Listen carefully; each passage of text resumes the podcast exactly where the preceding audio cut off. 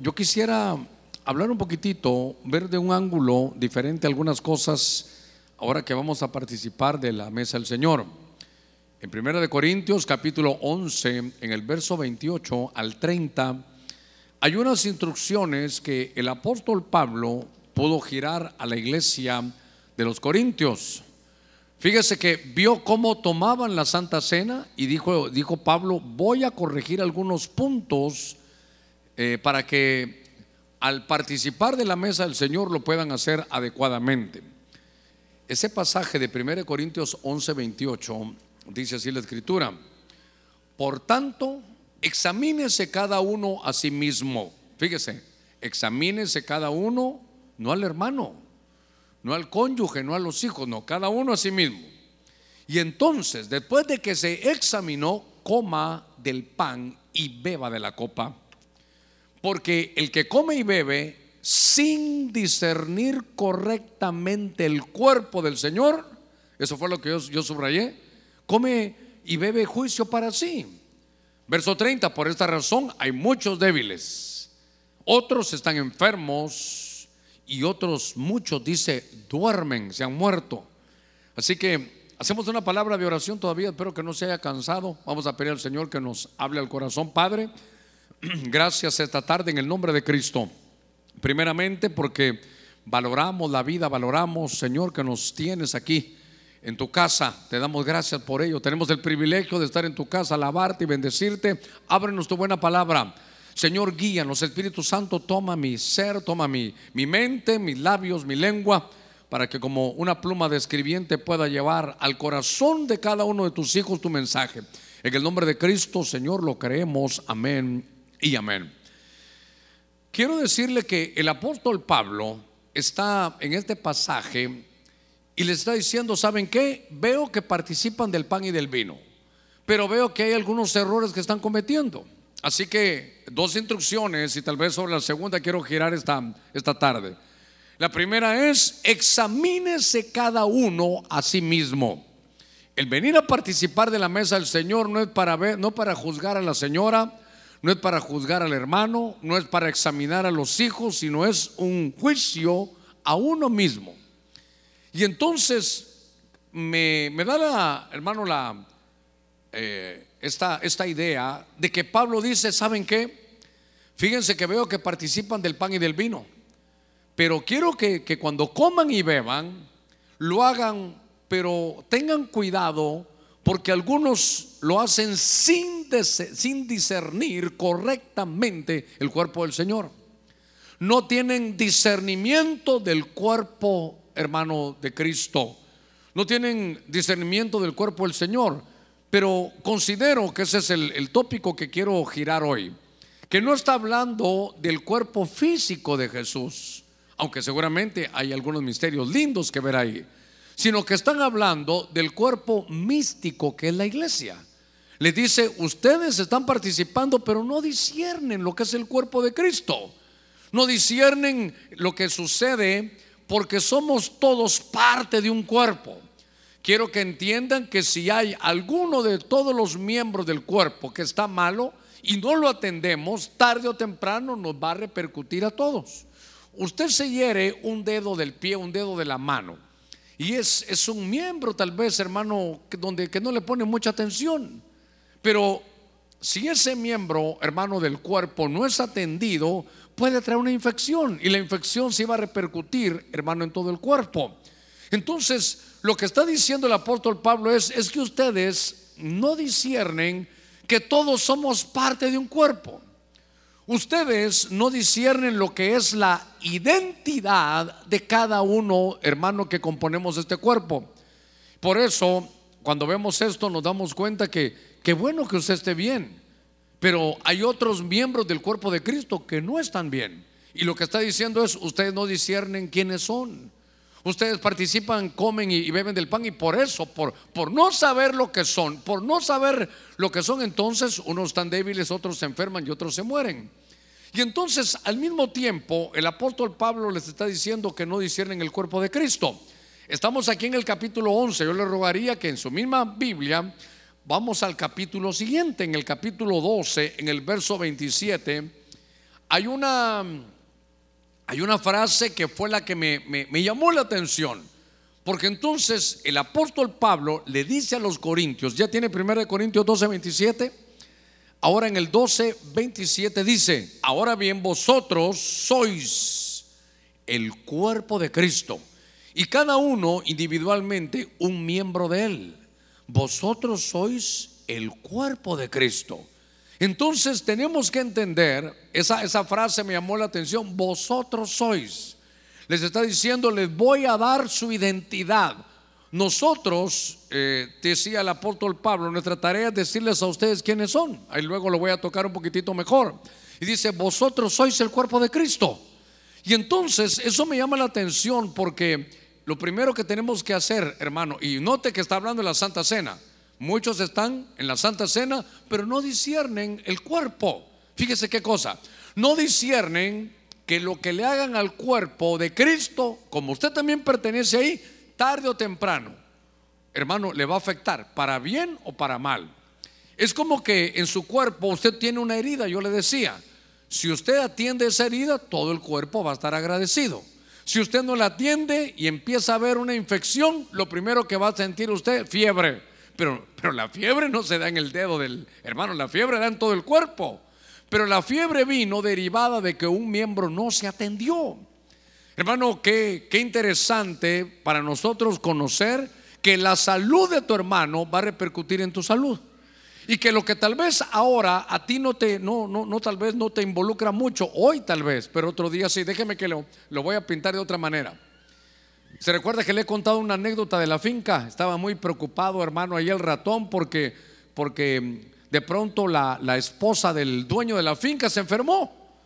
Y entonces le dio fiebre, entonces llegó el médico y dijo, ¿saben qué? Eso se debe a que aquí hay una plaga de ratones, hay que poner veneno y trampa para todos los ratones. Los ratones de la finca lo oyeron.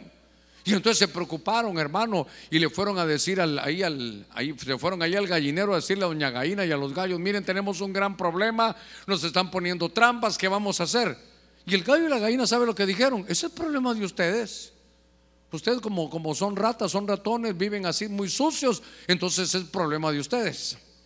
Entonces no le hicieron caso, hermano, y la mujer, la, la, la, esposa del finquero se empezó a poner peor. Y entonces llamaron y dice, la fiebre le subió y una infección. Los ratones ya sí, eso lo estamos atendiendo. ¿Sabe que le va a caer bien?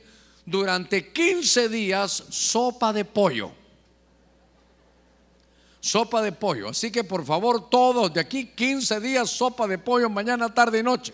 Entonces llegó la noticia al gallinero. Y entonces la noticia al gallinero, ya se imagina usted, va, nos van a hacer sopa aquí a todos. Y entonces le fueron a contar, hermano, al cerdo que la cosa estaba terrible. Y el cerdo les dijo, ese es el problema de ustedes. Ese es el lío de ustedes. Y hermano, usted, usted se imaginará para dónde lo voy a llevar en la anécdota. Entonces, hermano, la fiebre bajó, pero llegó, hermano, una bacteria que empezó a bajarle el peso a esta mujer del, finquero. Entonces llamaron al doctor y el doctor les dijo, ya está, ya está la plaga de ratas, sí, ya, ya le están dando sopas, y entonces hay que darle algo más fuerte, hay que darle chuleta. Entonces todo comenzó con los ratones. Pero si nosotros decimos, aquel hermano está malo, ah, vaya, hay que su problema. Aquel hermano no tiene que comer, pobrecito. Aquel hermano no tiene trabajo, allá él. No, tarde o temprano nos va a repercutir a todos. Nos va a repercutir a todos, hermano. De tal manera que eh, dice la historia, sigue así, se imagina usted.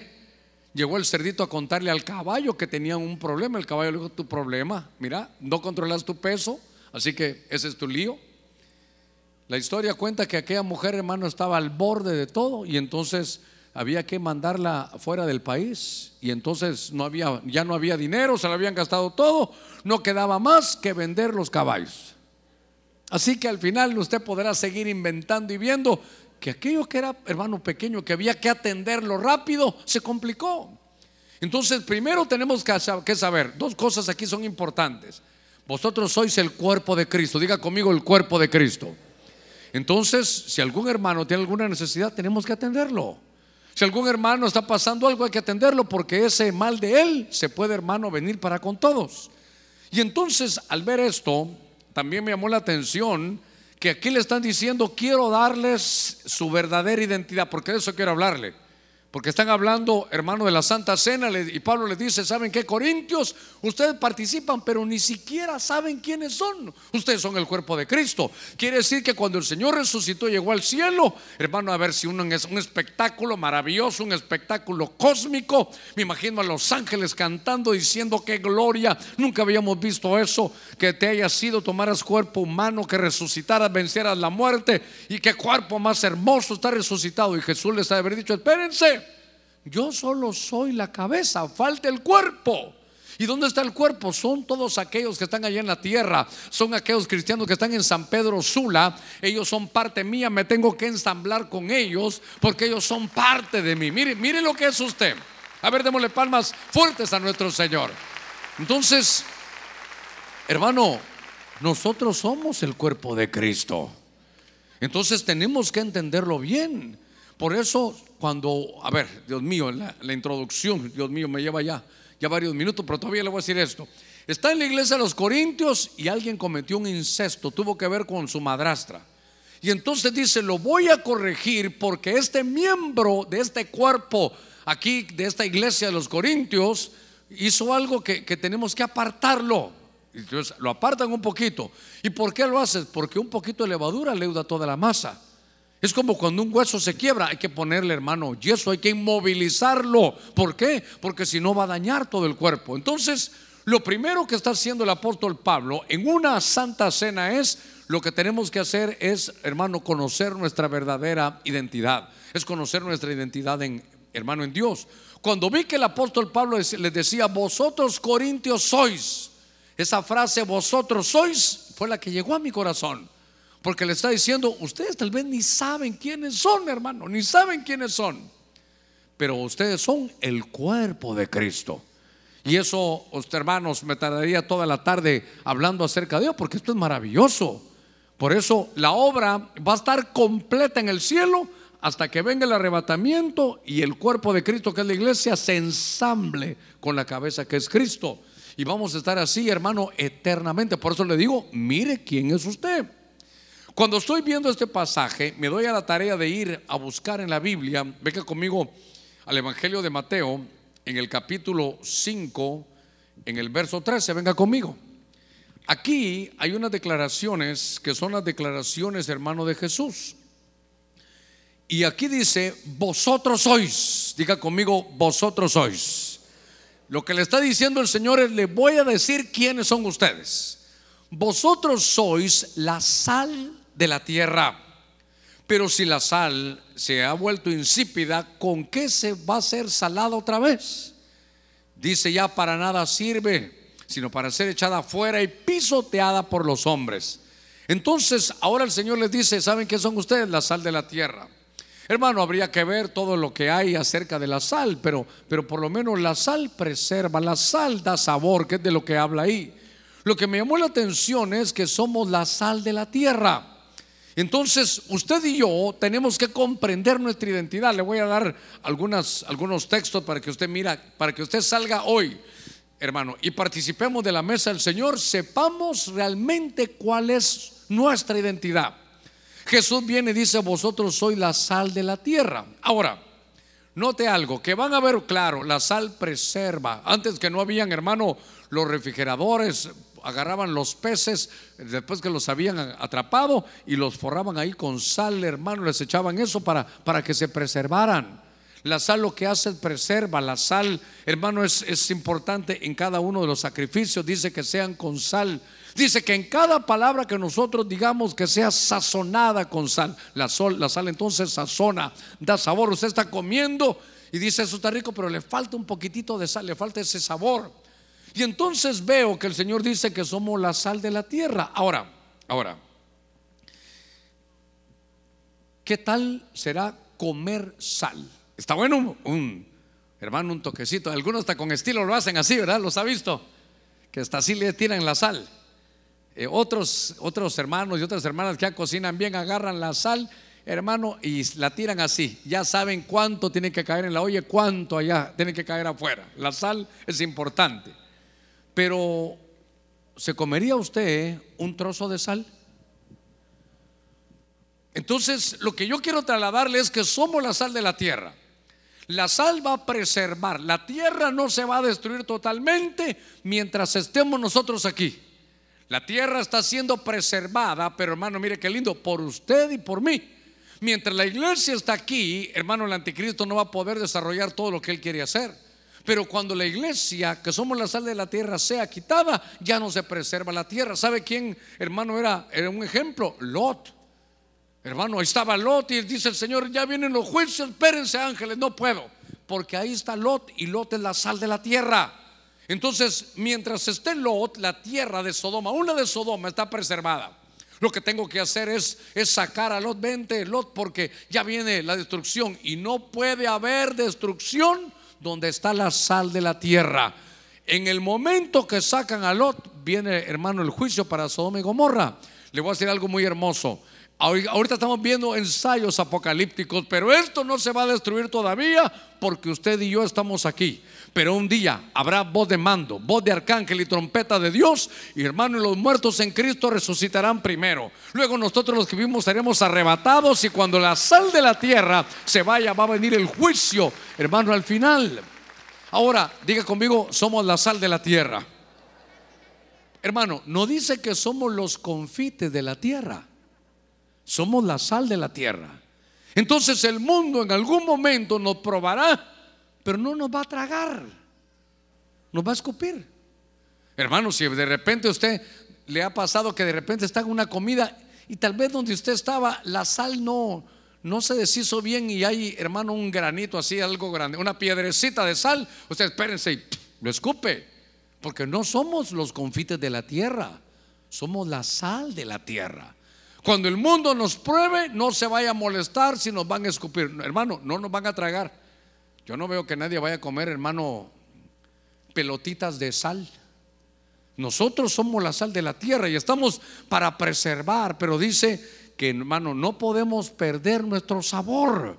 Nosotros le damos sabor y preservamos a esto, pero, pero mire qué cosa, que no somos los confites. Así que usted tiene que saber que como sal de la tierra, en algún momento le vamos a caer mal al mundo. El mundo no nos va a tragar. Lo que hace alguien con la sal es que, es que la, escupe, hermano, no, no la quiere. Y entonces empiezo a ver en la escritura, porque hoy es una, una tarde de sentarnos a la mesa. Y yo quiero, mire, aquí tengo un pasaporte, mire, esto es la identidad. Aquí está nuestra identidad. Yo, yo quiero que conozca su pasaporte del cielo. Yo quiero que conozca su identidad, hermano, delante de Dios. ¿Quién es usted? Usted es la sal de la tierra. Pero estaba dando el Señor Jesucristo estas declaraciones. Y ya que tiene Mateo 5:13, baja sus ojitos al verso siguiente, al verso 14. Ahora dice el Señor, vosotros sois la luz del mundo. Una, una ciudad situada sobre un monte no se puede ocultar ni se enciende una lámpara y se pone debajo, hermano, de un almud o debajo de la cama, sino se pone sobre el candelero y alumbra a todos los que están en la casa. Note usted que allá dijeron era la sal de la tierra y ahora aquí dice que somos la luz del mundo. Cuando se habla del mundo no se habla de planeta, cuando se habla del mundo se habla del sistema. Y entonces yo quiero que usted también, porque esa es la tarea que tengo de parte de Dios esta noche, decirle su identidad. Usted es el cuerpo de Cristo, uno. Mire, mire qué privilegio, mire, hermano, hasta dónde el Señor nos ha elevado. Ser el cuerpo de Cristo. Le voy a contar algo. Los ángeles no son el cuerpo de Cristo. Los ángeles son servidores de los que hemos heredado la salvación. Pero entonces somos más que los ángeles. La iglesia es la obra maestra Usted es parte, hermano, de esa bendición. ¿Cuántos decimos amén todavía? Usted es la sal de la tierra. Ahora dice aquí que usted y yo somos la luz del mundo. Y aquí nos pone como lámparas. Entonces, esto me habla a mí, ¿sabe de qué? Claro, de que somos luz y la luz vence las tinieblas. Le ruego algo, hermano, podemos vivir con, algunas, con alguna prudencia, pero no permita que se llene de miedo. Desde hace un año recuerdo yo que le dije, hermano, no solo hay una pandemia como, como el COVID, sino es una pandemia también de miedo. No podemos llenarnos el corazón de miedo. Qué lindo que sea prudente, me parece calidad. Pero no podemos porque las tinieblas es lo que quieren hacer, pero usted es luz. Por eso mi tarea es decirle, hermanos, su identidad es que aparte de usted de ser sal, dice la Biblia que Jesús dijo, vosotros sois, hermano, la luz del mundo. Ustedes son las lámparas. La lámpara no es para que se esconda. Mire qué cosa. La lámpara no es para que se esconda. Ah, entonces me doy cuenta que sabe qué hace el Señor. Los quiero ubicar. Y dice, si ustedes son lámparas, tienen que ir sobre el candelero. Lastimosamente no tengo un candelero aquí, pero lo estudiamos en el tabernáculo de Moisés. Aparece el candelero. ¿Sabe cuál es el otro nombre del candelero? Portalámparas. Y cuando uno, uno ve lo que era el candelero, los hebreos le dicen a eso la menorá. Lo que están hablando, hermano, es que ese, ese candelero Usted sabe que era hecho a martillos, era martillazo limpio, era una sola pieza, era de oro. Se recuerda que tenía series de tres donde habían 66 frutos en total. Ese era el candelero. Y uno lo estudia en el Antiguo Testamento, solo estoy diciendo algo que usted ya conoce, ya lo hemos estudiado. Pero ahora Juan está en el Apocalipsis y le presentan candeleros y el Señor le dice, te voy a dar la revelación. Ponga cuidado en esto. Todos los candeleros que tú has visto aquí representan a la iglesia. A ver cuántos somos de la iglesia de Cristo. Entonces le están diciendo, si usted es lámpara, si usted ya recibió la luz de Cristo, usted se convirtió en una lámpara. No se puede esconder, no es para que se quede afuera. Su lugar es, hermano, en el candelero. Como usted ya sabe que es el candelero, es su lugar es en donde? En la iglesia. Esto me habla a mí, ¿sabe qué, hermano? De integración, porque se habla de portalámparas. Dice que esto lo hizo Moisés de acuerdo al modelo establecido por parte de Dios en una revelación. Esto implica que, que la iglesia, que es el candelero, tiene, hermano, la plenitud de las luces. Dice que todas las luces van hacia adelante. Ahora que estaba leyendo en la tarde, estoy platicando con uno de los hermanos, allá aquellos hermanos Yacamán, allá están en Miami, en la iglesia el hermano Gerardo y él me dio un estudio, lo tengo que ver, de todo lo que se, en la Biblia dice hacia adelante. Entonces, las lámparas están puestas para alumbrar, mire qué lindo, hacia adelante. Implica eso desarrollo, implica que no nos quedamos, hermanos, estacionados, implica un crecimiento. ¿Sabe qué? Implica un avance. Lo lindo es que si usted es lámpara, si usted es luz y ya llegó Cristo Jesús a su vida, su lugar está, o lo que le toca es integrarse, hermano, a una iglesia. Y entonces usted recordará que, se mira que es de una sola pieza. Eso, eso habla de unidad. Dice la escritura que, que, nos, que lo tallaron a martillo. La Biblia dice que el martillo es la palabra del Señor. Lo que va a tallar la iglesia es la palabra. Y que tiene 66 hermanos frutos. Eso implica los 66 libros de la escritura. Yo sé que eso lo hemos hablado. Lo que me llamó la atención es que en la identidad dice, vosotros sois la luz, vosotros sois lámpara. Entonces, ¿sabe qué? Hay una necesidad, hay un mandato aquí, donde dicen, por tanto, si tú ya tienes la luz de Cristo, mire, qué cosa, tienes que integrarte a una iglesia. Usted va a escuchar de que eso de la iglesia, eso de congregarse ya no en algunos, yo los he escuchado. Hermano, no, no tienen ni base bíblica. No solo es convertirse, es integrarse. ¿Sabe cómo lo hemos hablado muchas veces? Es ser ya parte. Por eso al Señor tu Dios adorarás y solo al servirás. Yo se lo he explicado de otra manera. Y le he dicho que cuando vamos a edificar una pared, qué sé yo, con bloques o ladrillos, si el bloque o el ladrillo está en el piso ahí tirado, hermano, tiene, tiene su promesa ya. Es una piedra viva, así, muy bonito. Pero, pero mientras no esté integrado a una pared, no es parte todavía el edificio. Y usted nació para ser parte del edificio. Usted es cuerpo de Cristo. Usted, hermano, es luz del mundo. Usted sal de la tierra. Y entonces ahora es, hermano, ahora es parte del candelero. Cuando estamos viendo esto, esto es la parte, hermano, en la iglesia. Y a mí lo que me llamó la atención es que en una santa cena Pablo llega y le dice, ¿saben qué? Es que ustedes no saben quiénes son. Ustedes toman la Santa Cena y por eso están débiles, por eso no, avanzan, por eso se enferman, algunos hasta se mueren, porque no saben su identidad. Ustedes son el cuerpo de Cristo. Y por eso esta tarde yo vengo a decirle, hermano, cuerpo de Cristo, si sal de la tierra, sí, qué cosa, luz del mundo. Y entonces empiezo a ver, hermano, la identidad. Si usted se recordará, no quiero yo abusar de que usted está sentadito aquí, pero yo le conté el sueño que tuve con un pasaporte. Hermano, uno sueña en las cosas y yo voy, yo le he contado sudando, no soltaba el pasaporte, yo sabía para qué me lo traje, pero yo no sabía. Fui a hacer un, un pago y entonces yo le cuento a usted que pongo el pasaporte en lo que me voy a sacar el dinero y estoy pagando aquí los impuestos y con este ojo viendo, hermano, el, el, pasaporte. Y entonces voy, las manos hasta me sudan en el sueño y voy de regreso a mi casa, allá en mi tierra, allá donde nací en Guatemala.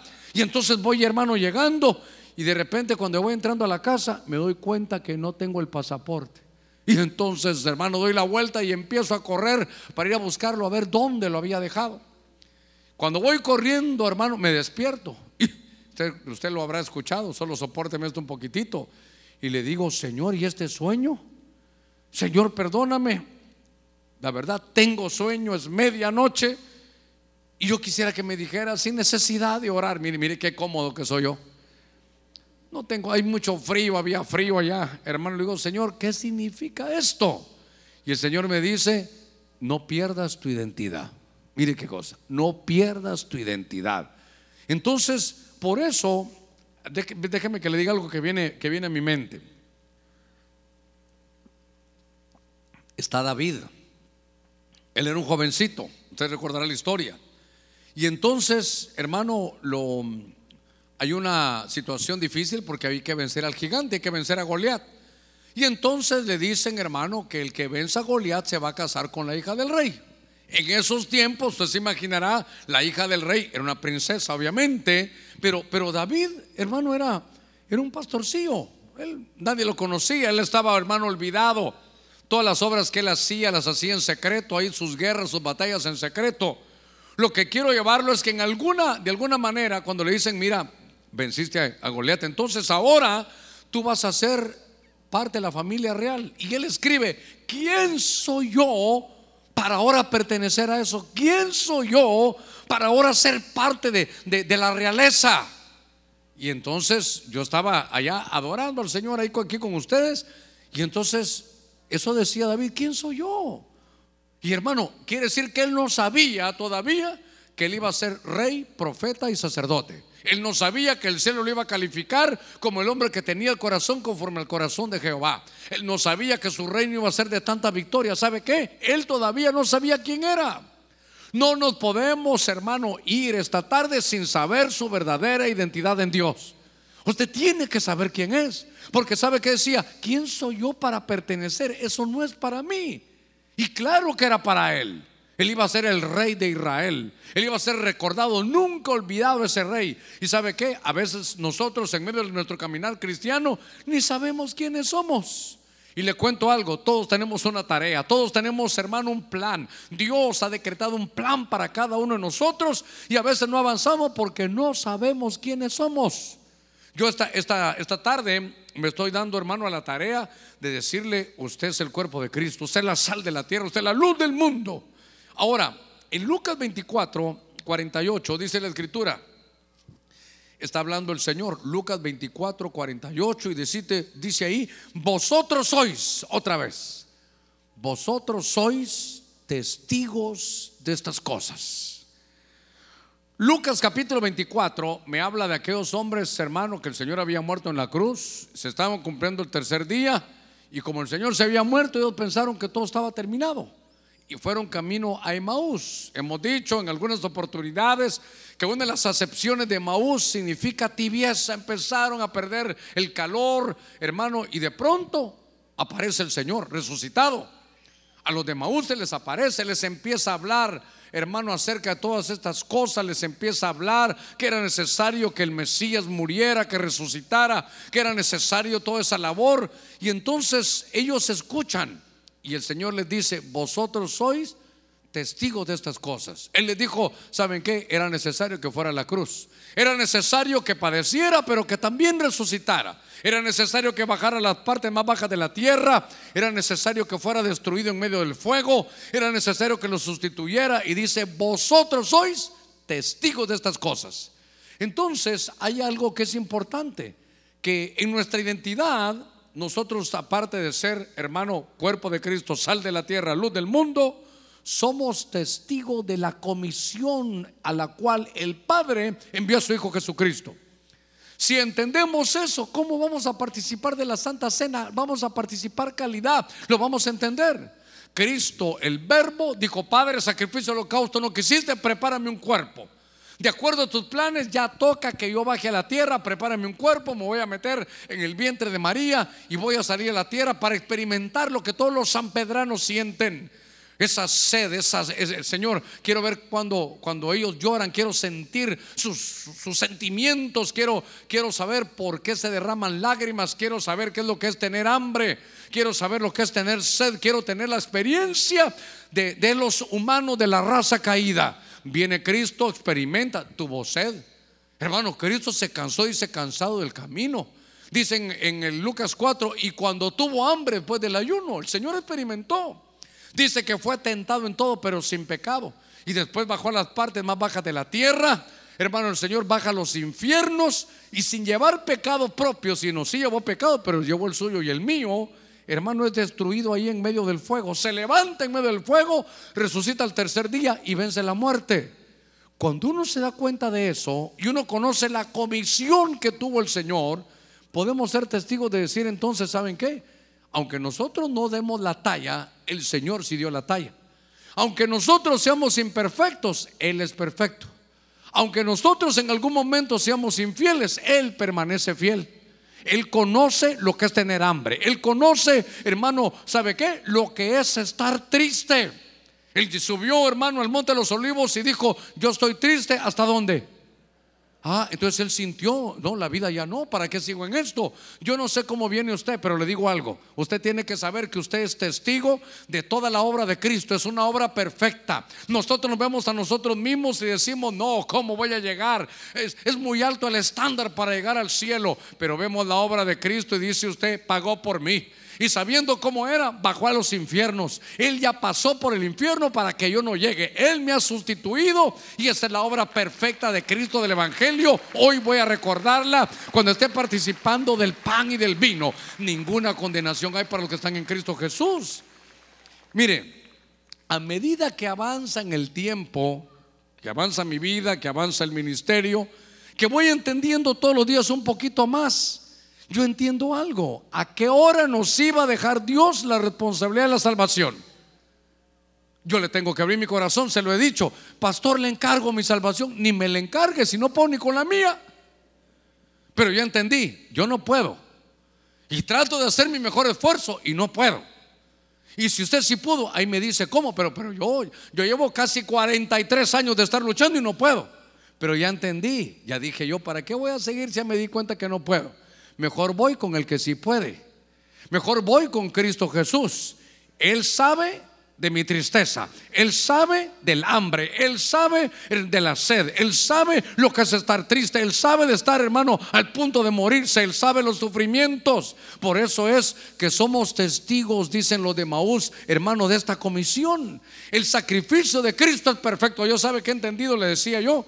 Hermano, que cada día dependo más de Dios. Yo ya, cuando uno se va, hermano, convirtiendo, oh, hermano, yo no estoy diciendo que no se esfuerce. La Biblia dice, esfuérzate y sé valiente. La Biblia dice, esforcémonos en la gracia. Pero lo que le quiero decir es que al final, hermano, dice eso, me estaba gozando hace poquito que estaba, creo que el viernes fue que estaba leyendo eso, que cuando Jonás llega al punto más bajo de su vida, ¿sabe qué dice? La salvación le pertenece a Jehová.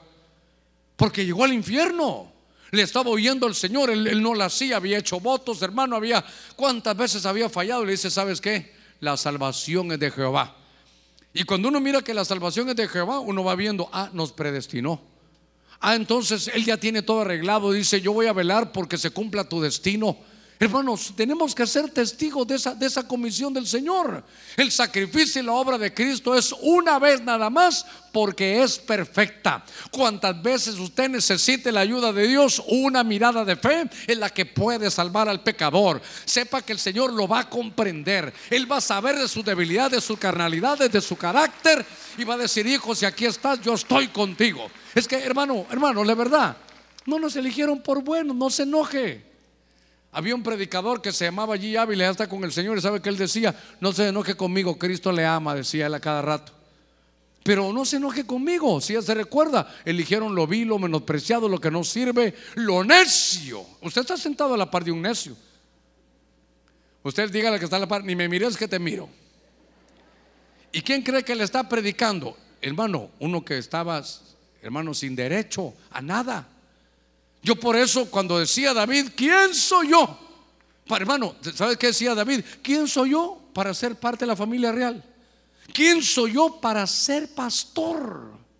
Hoy en la mañana predicaba, hermano de Pedro, a Simón, cómo lo fueron transformando. Y al final el Señor, con ese carácter que tenía, ese, esa violencia que tenía, llegaba armado a los cultos. Me gustaría saber dónde anda algún Pedro por aquí que anda armado los cultos. Un día vino una hermana armada, armada, con hermano guardaespaldas y todo a la iglesia de Cristo como que aquí la fueran a asaltar, hermano. Y entonces, ¿sabe qué? Yo dije, le voy a decir algo. El Señor me dijo, y no, Pedro llegaba así. Ah, está bien, dejemos a Pedrita que se siente por allá, dije yo, hermano. Entonces, viene el Señor y agarra a Pedro, violento, hermano del vulgo y sin letras, y lo llama para que sea pastor. Entonces uno dice, ¿quién soy yo para que me llames a ser pastor? Hermano, de mis hermanos, el peor la mafia, el capo, el malicioso. Yo, yo digo, ¿por qué? Entonces uno dice, es que Germán, te voy a dar, es que, es que te voy a dar lo que realmente es tu identidad. Por eso hemos peleado y dicho, hermano, y predicado esto.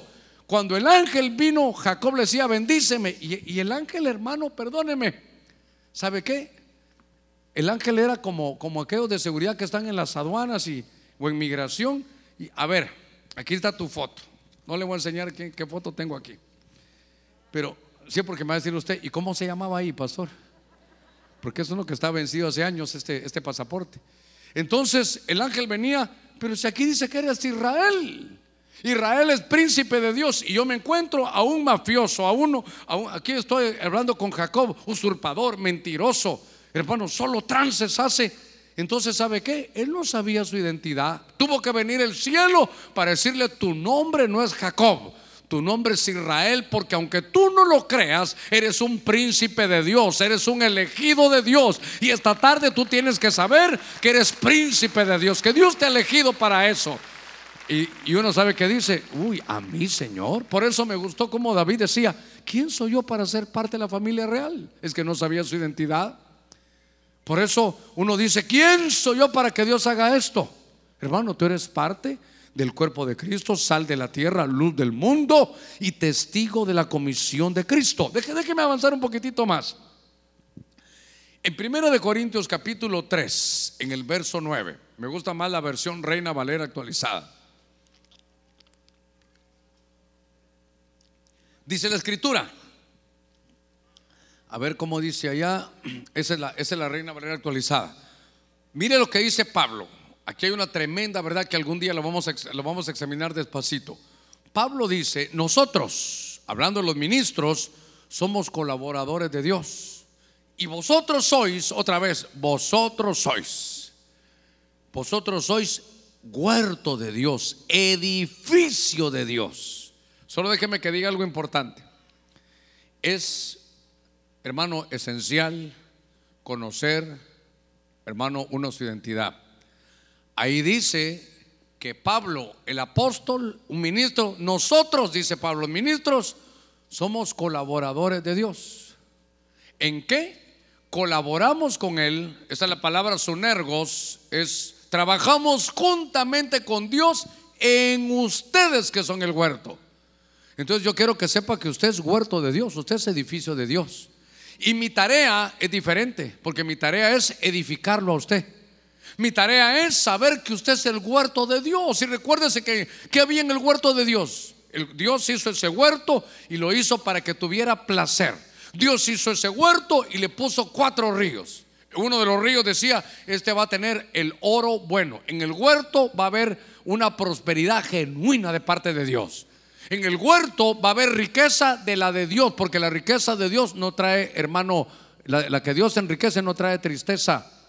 Entonces, note usted quién es. Usted es el huerto de Dios. Dios sabe qué quiere, hermano, que tenga placer en la vida. Pregúntale que está a la, par suya. ¿Tiene placer en la vida? ¿Te disfrutas la vida que Dios te ha dado? Porque entonces, ¿sabe qué? No, yo creo que no merezco, no merezco el otro. Hermano, reciba su identidad. Usted es huerto. Usted es el huerto de Dios. Y entonces en el huerto de Dios había un río. ¿Sabe qué, hermano? Había un río que, que dice que su significado es que fluye y crece. Entonces significa que si usted es huerto, pues usted va a fluir donde esté. Que sabe qué? Usted va a tener crecimiento y desarrollo. Dice que había un río, que era el, río, creo que el Éufrates era el de las visiones. Qué lindo poder tener visión, saber, hermano, hacia dónde uno va. Cuando, cuando estoy viendo, hermano, esto es el huerto, entonces uno va a entender mejor. Mire, ¿qué va a entender uno mejor? ¿Qué voy a entender mejor? Lo que Pablo decía, estamos leyendo 1 Corintios 3, 9.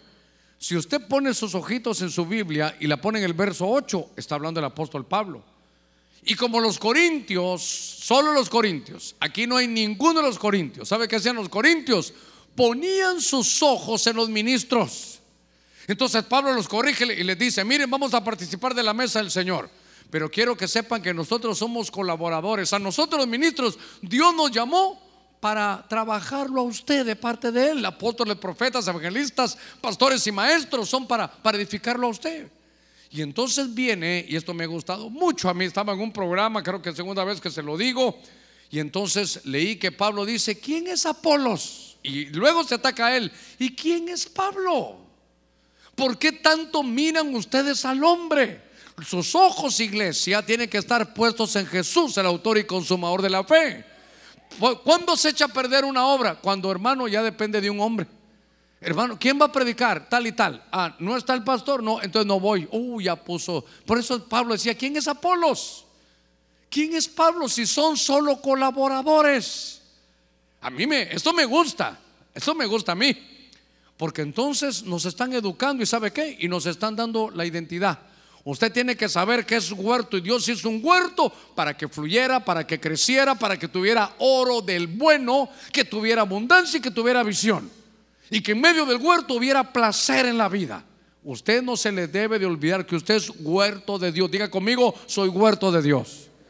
Entonces, ¿sabe cuál es la tarea de nosotros ministros? Sembrar, hermano, cosechar, qué sé yo. Dice, Apolos, yo sembré. Entonces hay apóstoles sembradores. Yo regué. Bueno, en México también dirían, algunos la riegan también, dirían, ¿verdad? Pero otros son regadores, son, son los que dan agua. Pero dice, pero el crecimiento lo doy yo. Dios dice, porque es mi huerto. ¿Sabe qué? Y en el huerto Dios no soportó el pecado. Estaba pecando Adán y Eva y lo sacó para mantener el huerto. El huerto todavía el día de hoy, hermano, está, está vigente. Solo que el huerto ahora es la iglesia. Usted, usted es el huerto de Dios. Quiere decir que dentro de usted correrá visión, correrá oro del bueno, correrán, hermano, el, fluir, el crecimiento y el llevar frutos. Por favor, le recuerdo, le estamos diciendo cuál es su comisión. Déjeme avanzar un poquitito porque yo me di cuenta en la Santa Cena el apóstol Pablo le dice, miren, Corintios, corrijamos esto. Ustedes no disciernen quiénes son, ustedes son el cuerpo de Cristo. Entonces, derivado de ello, quiero llevarlo a este mensaje que nosotros tenemos que saber quién es usted. Por favor, no pierda su identidad. Déjeme que le diga algo más y luego voy a volver al estudio. En el libro El Cantar de los Cantares, usted sabe, es una historia, pero hay que leerla de un ángulo a veces diferente, porque ahí está el rey, es un rey. Pero, pero mire, mire qué cosa. Él sabe que es rey, aquí es diferente, él sí sabe que es rey, pero le hace creer a la amada, se quita sus atributos de rey y entonces empieza a enamorarla ahí a la amada para que la amada se enamore de él, no se enamore de la posición de rey, sino que se enamore de él. Entonces ahí comienza la historia usted, por eso ella dice, no, yo no estoy enamorado de aquel, no, a mí me gusta este, a ver cómo le digo, este pastor, este pastorcillo, es, este campesino es el que me gusta a mí, pero es que era el rey disfrazado de campesino. Cuando yo leo esa historia digo, ¿y acaso no fue eso lo que hizo Cristo, el Rey de Reyes y Señor de Señores? Se quitó sus atributos divinos y vino aquí a la tierra como cualquier otro. Ahí estaba en las calles, siendo el dueño del oro y de la plata, hermano caminaba humildemente. Mire, siendo el Dios mismo, se vistió como un hombre. Entonces ahora todos venimos Y lo que hace el Señor es que la iglesia se enamore de toda, de toda esa obra que hizo Cristo. Porque algunos no se enamoran del rey, sino se enamoran, hermano, de lo que el rey da. Uno no se enamoran del dador, sino que se enamoran de las dádivas. Voy a la iglesia para que el Señor me enriquezca. Voy a buscar las riquezas del Señor. No, mejor busque al revés. Busque al Señor de las riquezas. ¿Me voy a entender? No las riquezas del Señor. Porque la Biblia dice, buscad primeramente el reino de Dios y su justicia. Y luego, ¿qué dice? Y las demás cosas, comida, vestido, hermano, casa, vendrán por añadidura. Pero ahora el Evangelio en algunos lugares le dan vuelta. Antes de buscar al Señor, ¿a qué vas? A que Dios me enriquezca. Hay buenas iglesias que dice prosperado por la palabra. Quiero ir a ver la prosperidad del Señor. No, mejor busca al Señor de la prosperidad. Qué lindo los regalos de Dios. Enamórese mejor del dador más que de los regalos que Él da. Cuando estoy viendo esta historia, entonces uno empieza a ver que Él sí tenía su identidad clara, pero que de alguna manera, ¿sabe qué? Antes de venir, hermano, en un caballo blanco, vino en una borriquita. ¿Por qué? Porque él quería que la iglesia se enamorara de él, no hermano de sus posesiones. Déjeme avanzar un poquitito más, a ver cómo voy en el tiempo. A ver cuánto me queda aquí. Todavía tenemos unos minutitos. En Juan capítulo 15, que esto es hermoso también, yo quiero que sabe qué, es que hermano, conociendo, conociendo uno su identidad, uno puede reclamar mejor sus derechos. Por ejemplo, en Juan 15, verso 14 dice la escritura, vosotros sois mis amigos si hacéis lo que yo os digo. Oiga, vosotros sois, aquí hay otra faceta, mis amigos. Y si usted sigue leyendo en su Biblia, ¿sabe qué dice? Hermano, le voy a decir algo. ¿Verdad que es lindo ser siervo del Señor? ¿Cuántos servimos al Señor? ¿Verdad que somos siervos? Sí, es una faceta. Pero aquí somos más que siervos, aquí somos amigos. Porque el Señor dice ahí, que al siervo el Señor no le tiene que contar todas las cosas. Al siervo le da órdenes, pero al amigo le cuenta sus planes. Entonces yo quiero que usted sepa que ahí dice, vosotros sois mis amigos.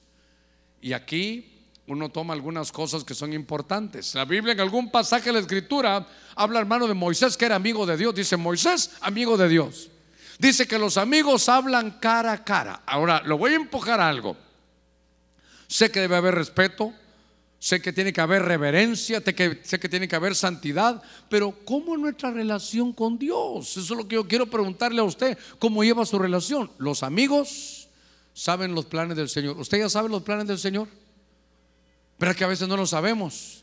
¿Por qué? Porque no tenemos clara nuestra identidad. Usted sabe que decimos, entonces, ¿quién va a saber eso? Solo los profetas. Está bien, ellos también lo pueden ver. Pero usted es amigo del Señor. Conozca su identidad, usted es amigo. Por ejemplo, usted va a salir de viaje, hermano, y, tiene una, una, visa aquí, usted va confiado, se sube a su avión y cuando le toca entrar, como usted sabe, tiene su identidad en la mano, la presenta y ahí dice, sí, tiene, tiene acceso, tiene acceso, pase adelante.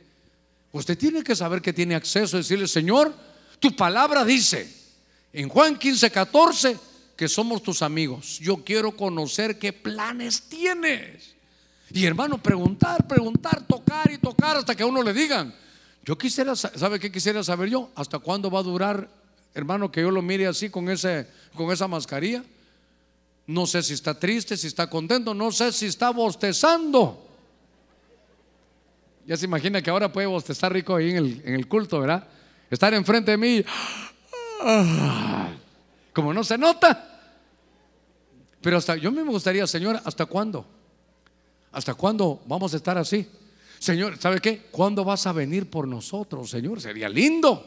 Pero él a sus amigos. Entonces otra cosa, que al Señor, el amigo, le habla cara a cara. Mire qué lindo, ¿sabe qué es eso? Transparencia, ¿qué es eso? La verdad en lo íntimo. Al Señor le gusta la verdad en lo íntimo. Por eso, hermano, cuando vaya a hablar con el Señor, mire, mire su identidad. Usted tiene acceso. Dígale al que está en la par suya, tienes total acceso. Tienes total acceso. ¿Acaso no dice la Biblia? Acércate al trono de la gracia para encontrar oportuno socorro. ¿Sabe cuál era el trono de la gracia? La tapadera del arca. ¿Y quién entraba a la tapadera del arca en el Antiguo Testamento? Solo el sumo sacerdote y una vez al año. Pero en el Nuevo Testamento le dicen, ahora tienes tú, hermano, full acceso. Tú puedes llegar hasta donde quieras porque eres mi amigo. Hermano, yo veo esto y en algún momento solo me voy a recordar. La Biblia habla de Jesús, se recuerda y dice que Jesús es el primogénito entre muchos hermanos. ¿Lo ha leído? Y ahí dice entonces que Él es nuestro hermano mayor. Y en mi caso yo tengo dos hermanos mayores, pero tengo más recuerdos de niño con mi hermano mayor, con el primero, con el primogénito. Porque entonces él em, fue el primero que empezó a trabajar y se compraba sus lociones, se compraba cosas que uno no tenía acceso. Pero como era mi hermano mayor, yo me echaba de la loción de él. Y me gustaba tanto que ahí venía la mafia ya, hermano. Llegaba su loción que tenía él, agarraba una jeringa, la metía y quiero ver qué tipo de sangre tiene, prueba de COVID, hermano, a ver qué tenía, qué antígenos tenía. Y me llevaba esa parte de la loción. Mi papá usaba unas gotas para los ojos, no se me olvida que se llamaban iliadín. Cuando ya estaban vacías, ahí metía yo la loción, hermano. Y entonces tocaba la puerta y mi hermano no me abría. ¿Me vas a regalar loción? No, hoy no. Estaba bravo conmigo. Perfecto. Entonces voy a usar la mía. Ah, eso me recuerda a aquellos, aquellos barmanos que estaban. ¿Se recuerda usted ese chiste? Cuando uno no quiere, uno es tacaño, ¿verdad? Entonces dice que le dijo, ve hijo mío, ve con tu tío aquí a la vecindad y préstale el martillo. Entonces llega, tío, dice mi padre que me prestes el martillo. El martillo no te lo presto. Pero tío, si ahí está, se gasta el martillo. ¿El martillo se gasta? Sí se gasta el martillo. ¿Qué tacaño es este? Le dice, papá, ya fui donde el tío. ¿Y qué te dijo? Que se gasta el martillo. ¿Qué tacaño tu tío? Bueno, no hay más. Usemos el, nuestro. Bueno, yo usaba la mi loción también. Le quiero contar una más ahorita que me estoy recordando. Esos goteros de Iliadín eran de mi papá. Entonces yo tenía mi, mi loción ahí que sacaba en confianza con mi hermano mayor. Mire, empecé con mi hermano mayor predicando, mire lo que le estoy contando. Y entonces de repente no encuentro mi, gotero. Y entonces le empiezo a buscar. Y mi papá está en la cama echándose las gotas.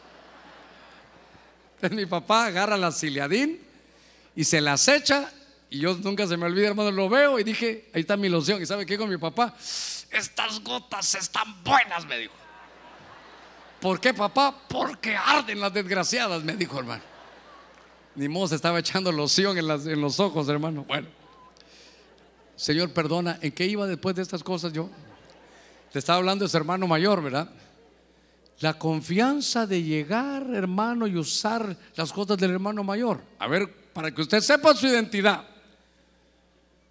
¿Qué trato tiene usted con su hermano mayor Cristo Jesús allá en el cielo? Mire, ¿qué trato tiene usted con el Padre? Porque si usted no conoce su identidad, hermano, yo recuerdo que con mi papá yo no tenía que decirle, papá, ¿puedo entrar? Sí, hijo, puedo entrar. Yo llegaba y me tiraba a la cama, ahí con él. No llegaba a pedirle permiso, porque yo sabía que era hijo, yo sabía, hermano, que era, que era su consentido. Ahora, todo lo que le estoy tratando de trasladar es que si conocemos nuestra identidad, nuestro trato con Dios y con los hermanos va a cambiar. Entonces ahora estamos viendo que los amigos, hermano, saben, el rey le cuenta sus planes. Mire, a mí me gustaría más que conocer, me gustaría conocer los planes, hermano, de escatología, claro. Pero me gustaría saber qué planes tienes. ¿Y sabe qué? Señor, aquí ya entre tú y yo, como somos amigos, perdone, no, no, me, mire tan mal. Y dice, mire que somos sus amigos. Cuéntame el plan que tú tienes conmigo. Qué bonito no conocer, hermano, esto. Déjeme, déjeme ir casi que terminando en lo que vamos a participar de la mesa del Señor. Porque yo lo que quiero es que usted, hermano, se siente ahí donde está hoy, con el pan y con el vino, y que conozcamos nuestra identidad. Si eso de ahí nació todo el mensaje. Pablo le dice a los corintios, ¿saben qué? Ustedes toman el pan el vino y los veo que siguen enfermos, los veo que se debilitan, algunos se mueren porque no conocen su identidad. Ustedes son el cuerpo de Cristo. Yo diría, ustedes son el cuerpo de Cristo, son la sal de la tierra, son la luz del mundo, son testigos de la comisión de Él, son huerto de Dios, son amigos. Ese usted lo sabe. Voy a cerrar. Primera de Pedro, capítulo 2, verso 9. En lo que los hermanos de alabanza pueden subir aquí conmigo. Dice la escritura. Está hablando, hermano, el apóstol Pedro. Primera de Pedro 2, 9. Y dice, pero vosotros sois, diga conmigo, vosotros sois. Viene Pedro y le dice, le voy a dar su identidad. Ustedes son, primero, linaje escogido. Aunque haya nacido en el Jute, usted es linaje escogido. Aunque no haya nacido en la tribu de Leví, usted es real sacerdocio.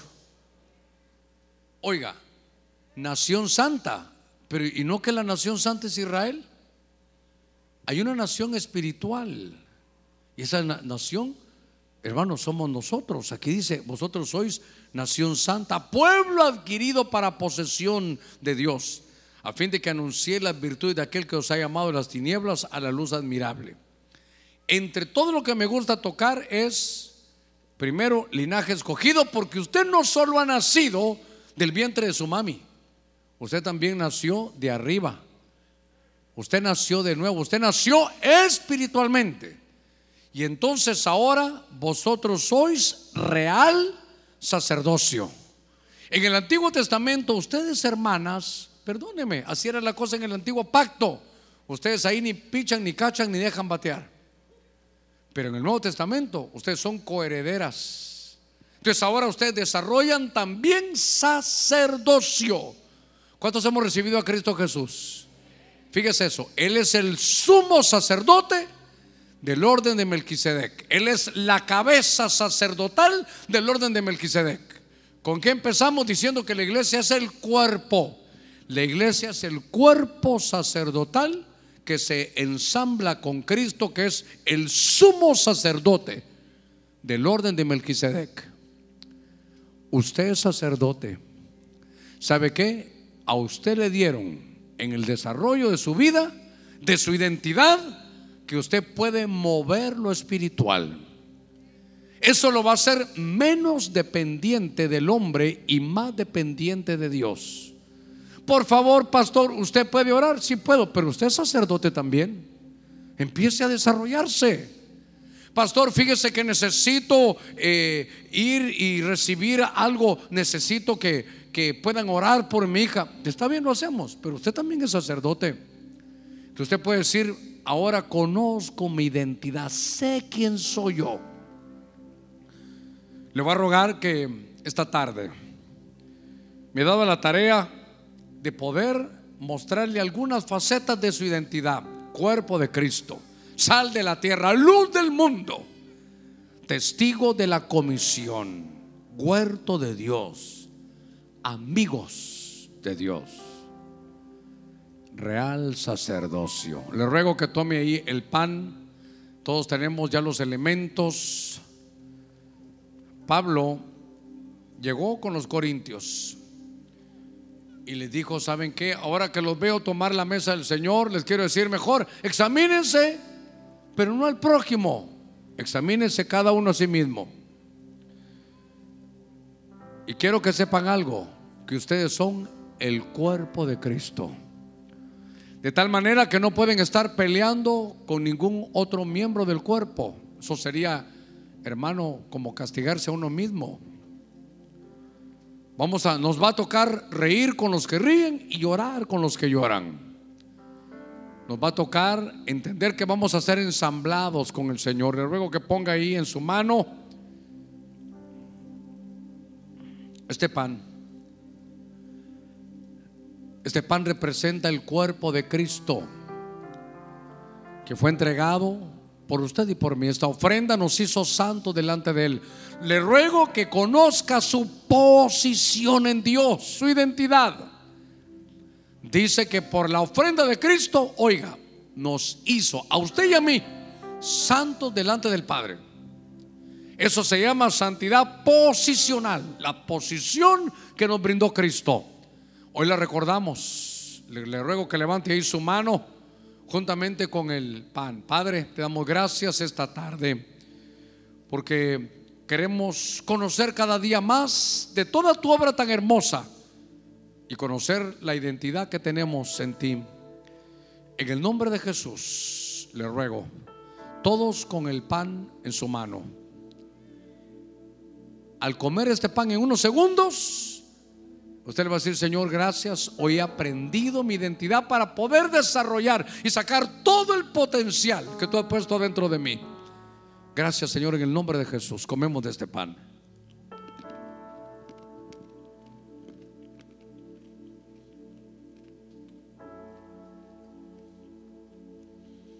En el nombre de Jesús.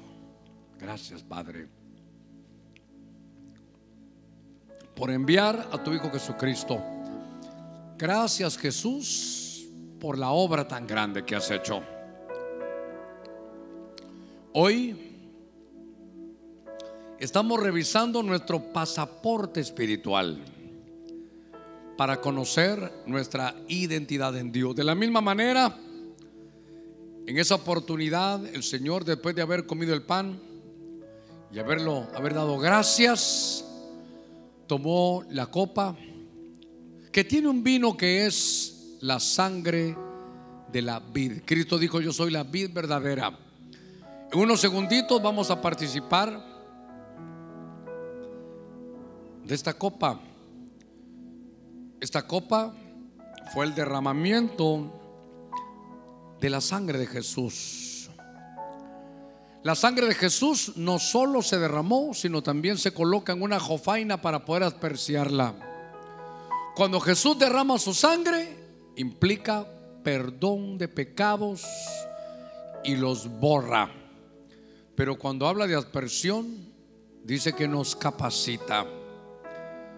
Padre, gracias esta tarde. Cristo, gracias por tu sangre.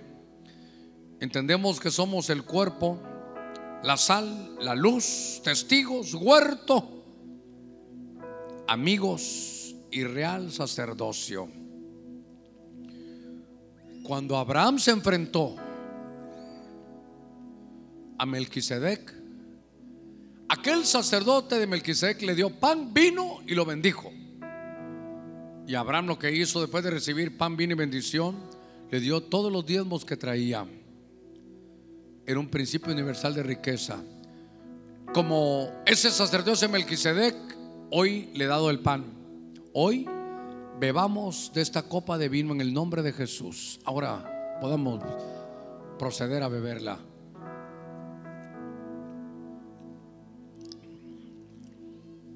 Si se pone de pie, yo quisiera bendecirlo. Quiero darle pan, vino y bendición como un sacerdote del orden de Melquisedec. Y le ruego que se tome un minutito para ponerse de pie, un minutito. Cuando uno se pone de pie está diciendo soy responsable de lo que voy a hacer. Una, tome su responsabilidad porque lo voy a bendecir.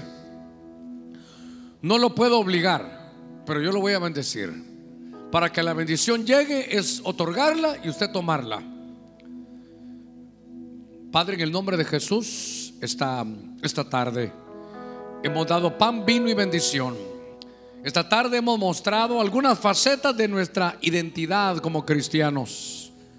Te pido en el nombre de Cristo, mi Dios, que ahora, al abrir mis labios, pueda llamar para todo tu pueblo, Señor, bendición. Yo lo bendigo ahora, desde la coronilla de su cabeza hasta la planta de sus pies. Bendigo su entrada y su salida. Bendigo el lugar donde usted trabaja. Bendigo su empresa. Que Dios ponga una gracia especial para que donde usted se desarrolla pueda fluir como el huerto con esos ríos de Dios que fluyen, que crecen, donde hay visión, que venga riqueza, que viene la riqueza de Dios, la que no entristece. Que Dios te prospere en todo como prospera tu alma. Dios mío, estoy bendiciendo a tu pueblo. Que de mis labios, Señor, salga esta bendición para ellos. Desde ya erradicamos todo espíritu de muerte. Erradicamos toda tristeza, toda miseria, todo lamento. Y ponemos en tu pueblo, Señor, seguridad. Ponemos en tu pueblo alegría en medio de las dificultades. Señor, estoy bendiciendo a tu pueblo, su entrada, su salida, su canasta básica. Señor, quiero que nos impregnes con una unción especial de salud, una bendición de salud. Ven salud, ven salud, ven salud sobre tu pueblo. En el nombre de Jesús, que el beber, Señor, de este vino, que sea sangre tuya, que fortalezca, Señor, a cada uno con salud, con salud. Le ruego que abra sus labios ahí donde está y dígale, Señor, imprégname de una unción de salud. Quiero salud. Señor, somos gente prudente, somos gente creyente, pero somos gente de fe también, somos gente de fe. Dígale usted, soy un hombre de fe. Usted, mi amada hermana, dígale, soy una mujer de fe, creo en ti. Y al estar de pie estoy diciendo, Señor, que recibo esa, esa unción, esa habilitación, que me protejas con salud. En el nombre de Jesús, en el nombre de Cristo. Lo bendigo con salud. Reprendemos toda enfermedad, Señor, toda plaga sobre tu pueblo. A través de la televisión, a través de las redes, a través de la radio. Donde llegue este mensaje, que esta palabra tuya entre por los oídos. Y que todo el cuerpo de Cristo que somos nosotros se impregne con una unción, Dios mío, de salud. Padre, gracias que esta semana que viene sea de bendición. En el nombre de Cristo, ahí en su trabajo, en sus planes, en sus sueños. Señor, tú sabes el plan que tenemos como ministerio. Te pido que lo habilites. Te pido, mi Dios, que si es de tu agrado, Señor, nos abras esas puertas, que podamos, Señor, vacunar a todo tu pueblo. En el nombre de Cristo, los bendigo, desde los que están allá arriba hasta los que están aquí en primera línea. Bendigo sus hijos, bendigo su empresa, bendigo su casa, su familia. Bendigo el lugar, hermanos, de usted vive. Padre, gracias. Ahora sabe que solo de lección de gracias. Solo dígale gracias, gracias. Lo recibo. Después de participar del pan y del vino, acción de gracias. Gracias, gracias, gracias.